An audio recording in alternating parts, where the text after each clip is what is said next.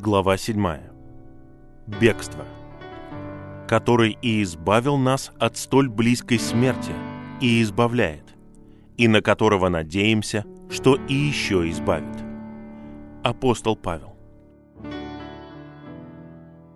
Сразу после того, как умерла Флоренс, пришло сообщение, задержанное на много дней, от американского консула в Чифу. «Бегите на юг, северный маршрут отрезан боксерами.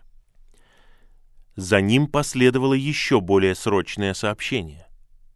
Миссионеры уступили просьбам местных христиан уехать и начали поспешные приготовления к долгому и опасному путешествию.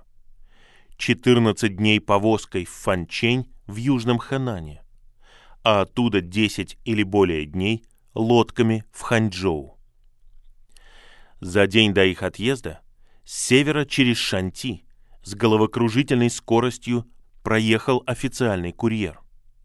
Обгорелое перо в его головном уборе указывало на то, что его весть была вопросом жизни и смерти. Тогда мы не знали, но этот курьер вез запечатанный пакет от вдовствующей императрицы Ци губернатору провинции Ханань в Джанчжоу, в котором содержался приказ убивать всех иностранцев. Не зная этого, миссионеры, планировавшие отправиться прямым маршрутом на юг через Джанчжоу, практически в последний момент получили водительство изменить маршрут на гораздо более долгий, ведущий на запад. Наш караван из десяти тяжело нагруженных телег отправился из Шанти до рассвета 27 июня. Наши большие фермерские телеги напоминали цыганские повозки. Помимо нас самих и наших четырех детей, в нашей группе были трое мужчин, пять женщин, один молодой подросток и трое слуг. Первые десять дней казались очень трудными. Сильная жара, повозки без рессор, часто без места для ночлега, кроме голой земли с одеялом над нами. Не раз мы слышали крики «Убить! Убить!». Вечером 7 июля мы достигли небольшого окруженного стенами города Синтен. Партия инженеров, присоединившаяся к нам к югу от реки Хуанхэ, решила, что они не будут останавливаться в Синтене, а поспешат вперед. Это подвергало нас большей опасности – поскольку у инженеров с собой был вооруженный конвой.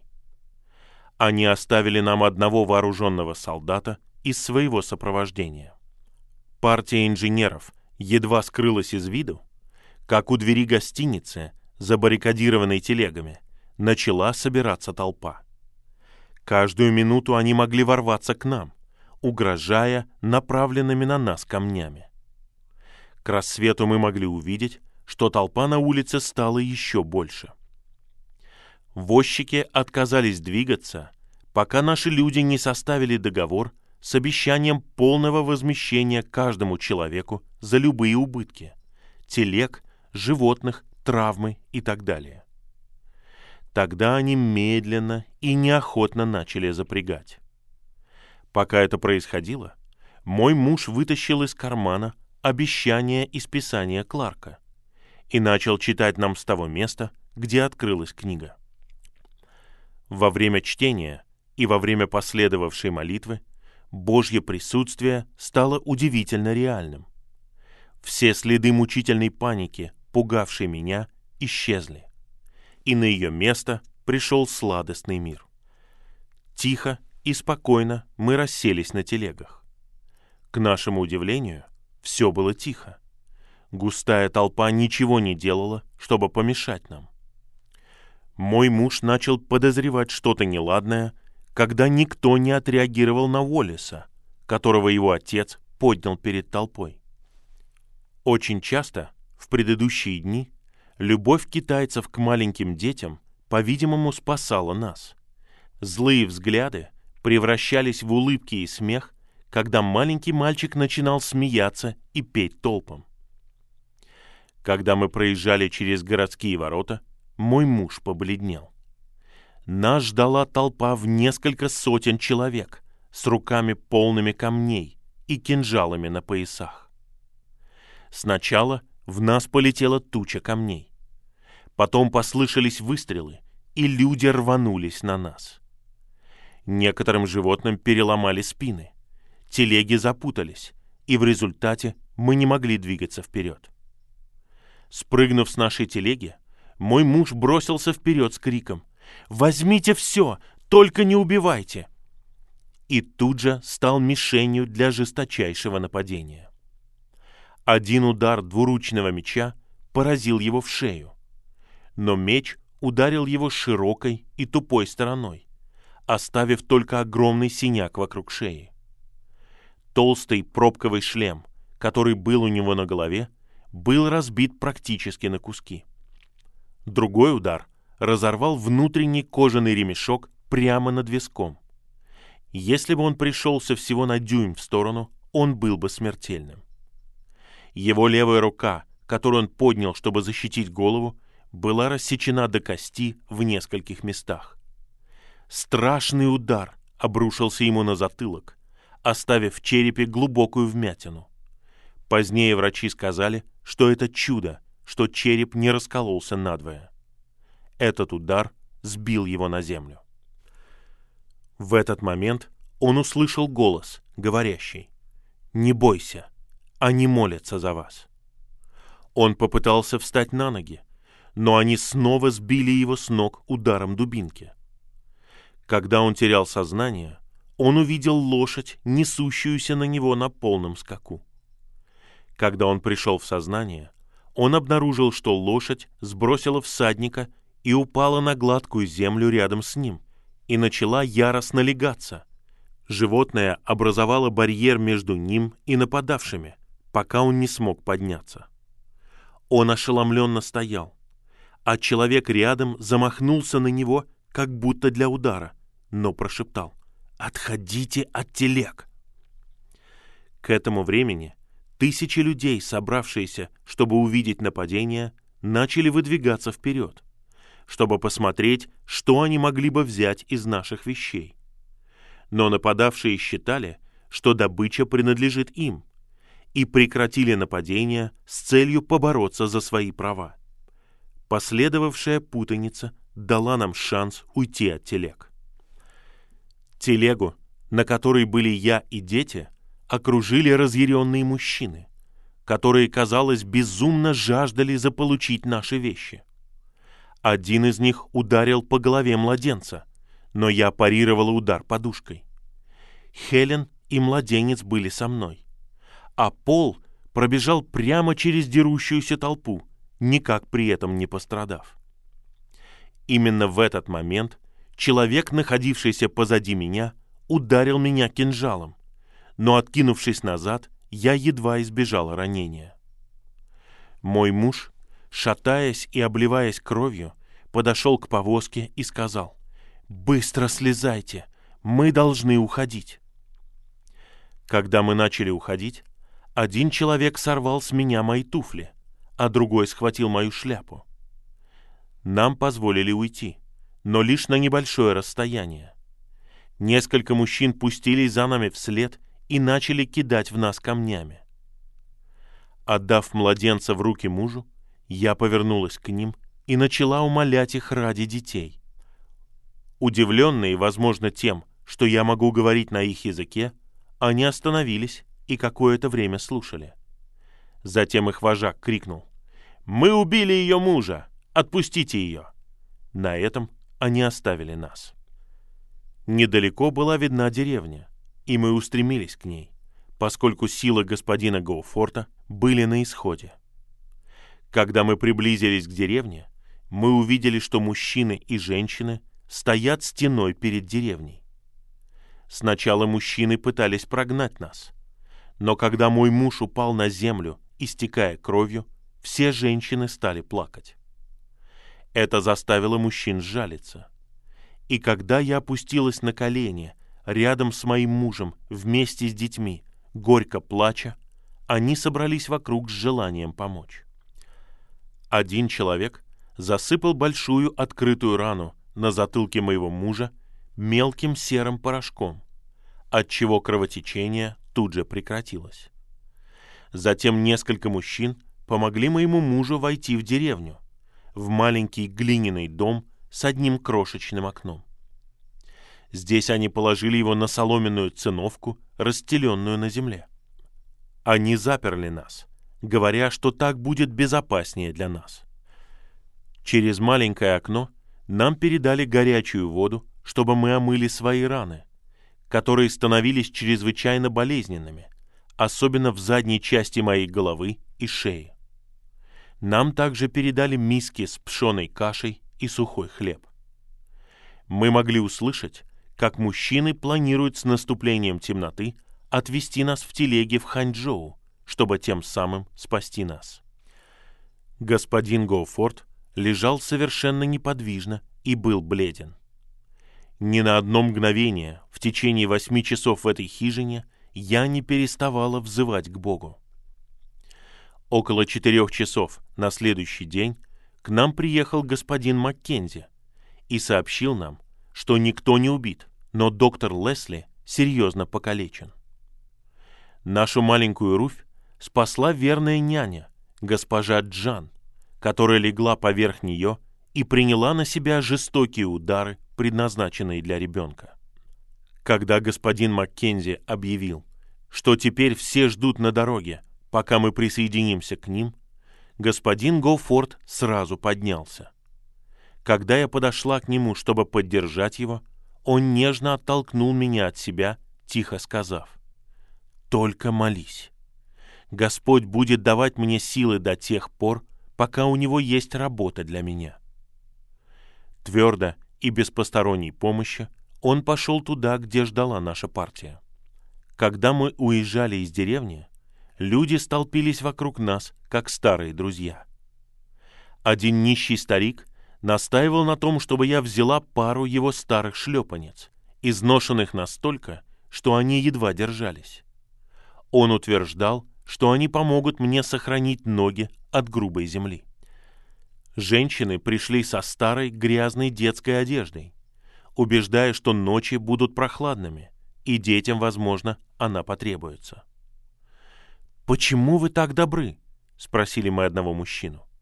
Он ответил, «Мы мусульмане. Наш Бог — это ваш Бог, и мы не могли бы встретиться с Ним, если бы мы присоединились к вашему уничтожению». Действительно, неисповедимы пути Божьи. Когда мы присоединились к остальной части партии, мы нашли телегу, в которой до нападения было три человека, а теперь их стало девять. Когда мы приближались к Наньяфу, мы увидели толпы, выстроившиеся вдоль дороги на милю до ворот. Наши телеги раскачивались, чуть не опрокидывались из-за давления со всех сторон.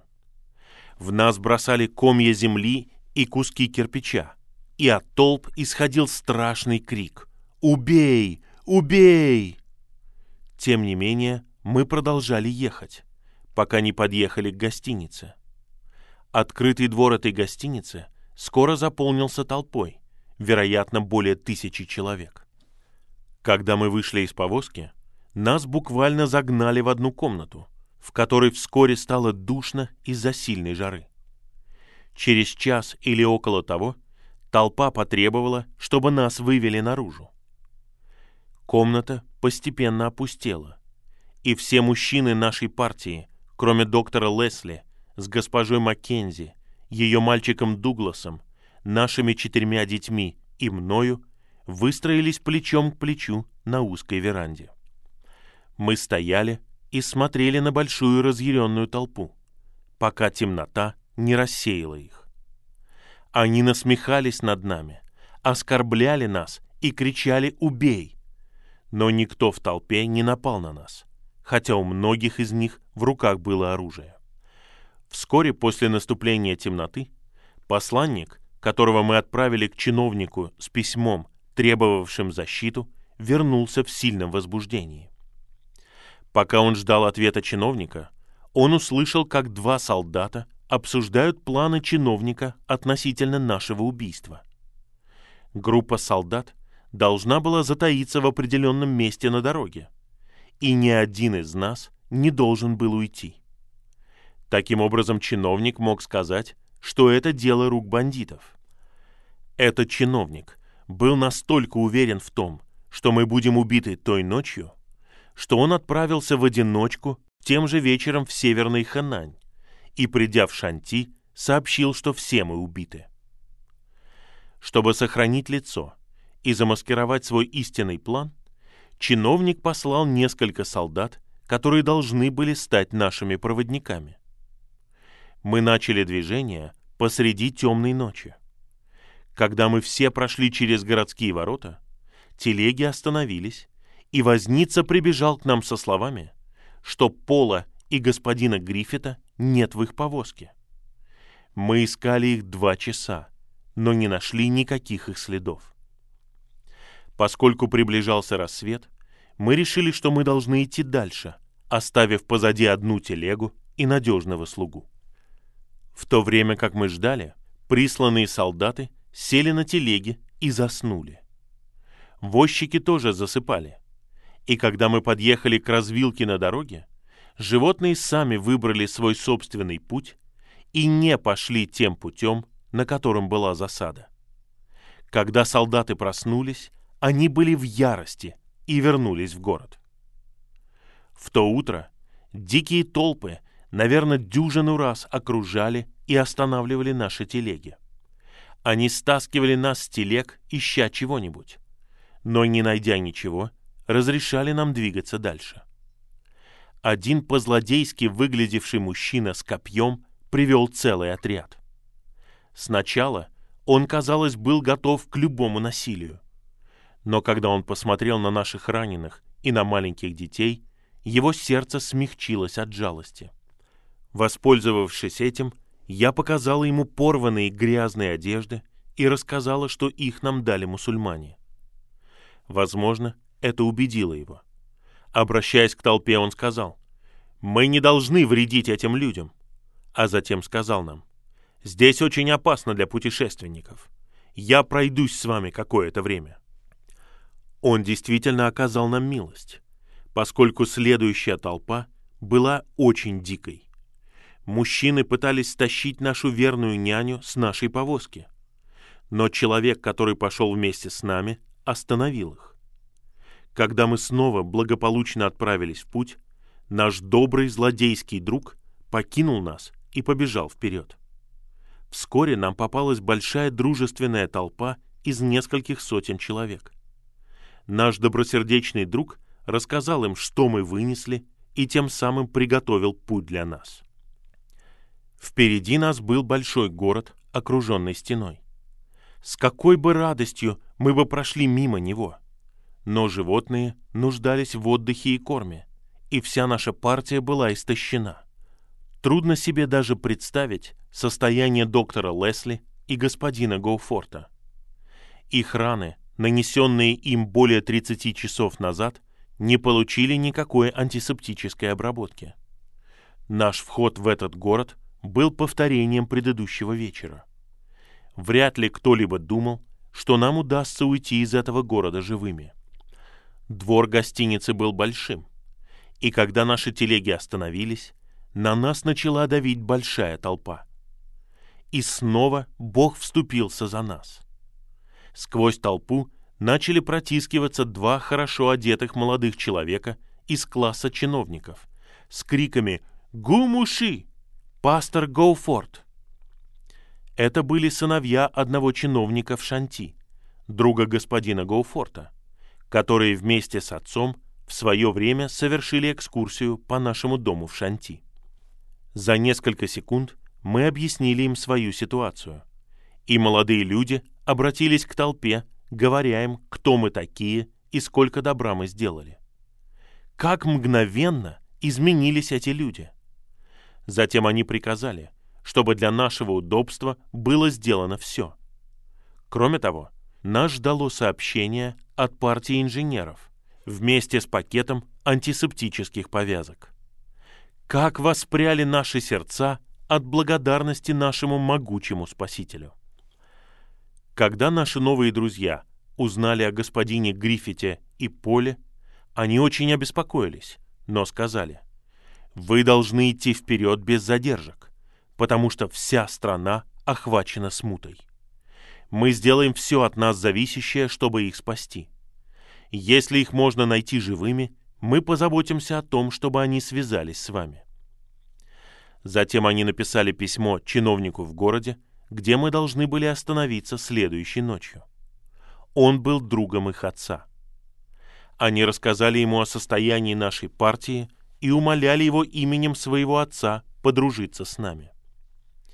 И, наконец, эти молодые люди попросили одного полуофициального человека, хорошо известного во всем этом регионе, пройти с нами остаток следующего дня. Этот человек несколько раз усмирил бушующие толпы. Около четырех часов дня к нашим телегам подбежал человек с вестью от двух молодых чиновников о том, что господин Гриффит и Пол нашлись, и что они догонят нас следующей ночью. Прочитав письмо, чиновник в городе, в который мы прибыли, пообещал предоставить нам вооруженную охрану, которая на рассвете дня проводит нас до Фанченя, где мы надеялись сесть в лодке.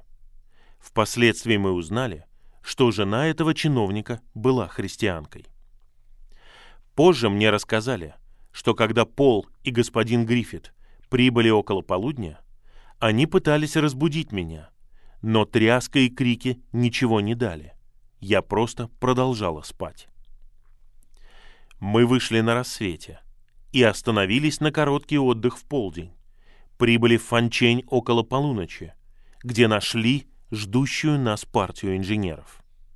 После того, как мы провели 24 часа в неописуемо грязной гостинице, вся группа села на несколько маленьких джонок и следующие 10 дней плыла до Ханчжоу.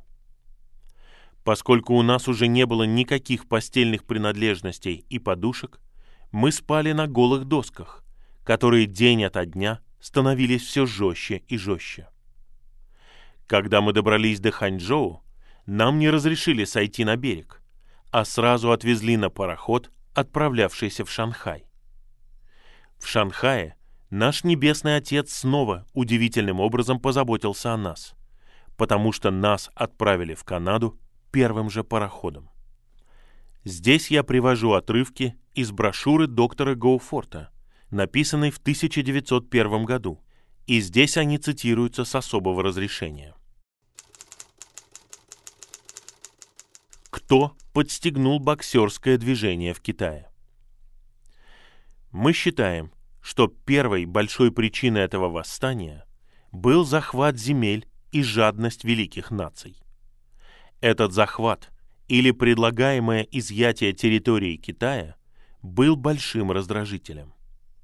Германия, наполненная идеей стать великой колониальной державой, захватила залив Чао-Чоу и заявила свои претензии на весь Шаньдун, провинцию, в которой 108 округов. Как только Германия захватила Чао-Чоу, Россия захватила Порт-Артур и объявила всю Маньчжурию своей сферой влияния. Великобритания долгие годы в печати рассказывала всему миру, что долина Янцзы является ее сферой правления и что она будет защищать ее от всех притязающих. Франция тоже ждала части Поднебесной земли. Она уже вела несправедливую войну с Китаем и аннексировала Аннам. Но ее жадность не была удовлетворена, поскольку она потребовала четыре южных провинции – Гуаньдун, Гуанси, Гуйчжоу и Юннань как свою сферу влияния. Флот Италии курсировал вокруг провинции Джэцзян многие месяцы, пытаясь закрепиться в ней и надеясь облегчить Китай от бремени получать богатство от такой замечательной провинции. Даже маленькая Япония не удержалась от того, чтобы не подражать землезахватнической жадности великих христианских государств. Она уже захватила Формозу, то есть Тайвань, и предложила поглотить провинцию Фудзянь. По всему Китаю в печати сообщалось об этих поглощениях и предполагаемых изъятиях территории Китая. Что должны были думать бедные китайцы? А теперь примените подобное обхождение к себе. Представьте себе, что несколько больших государств постараются путем вопиющей несправедливости разрезать нашу страну для удовлетворения своей жадности. Им, как всем людям, от вдовствующей императрицы Циси и до самого низа, казалось, что единственный способ избежать зла – это уничтожить и изгнать иностранцев.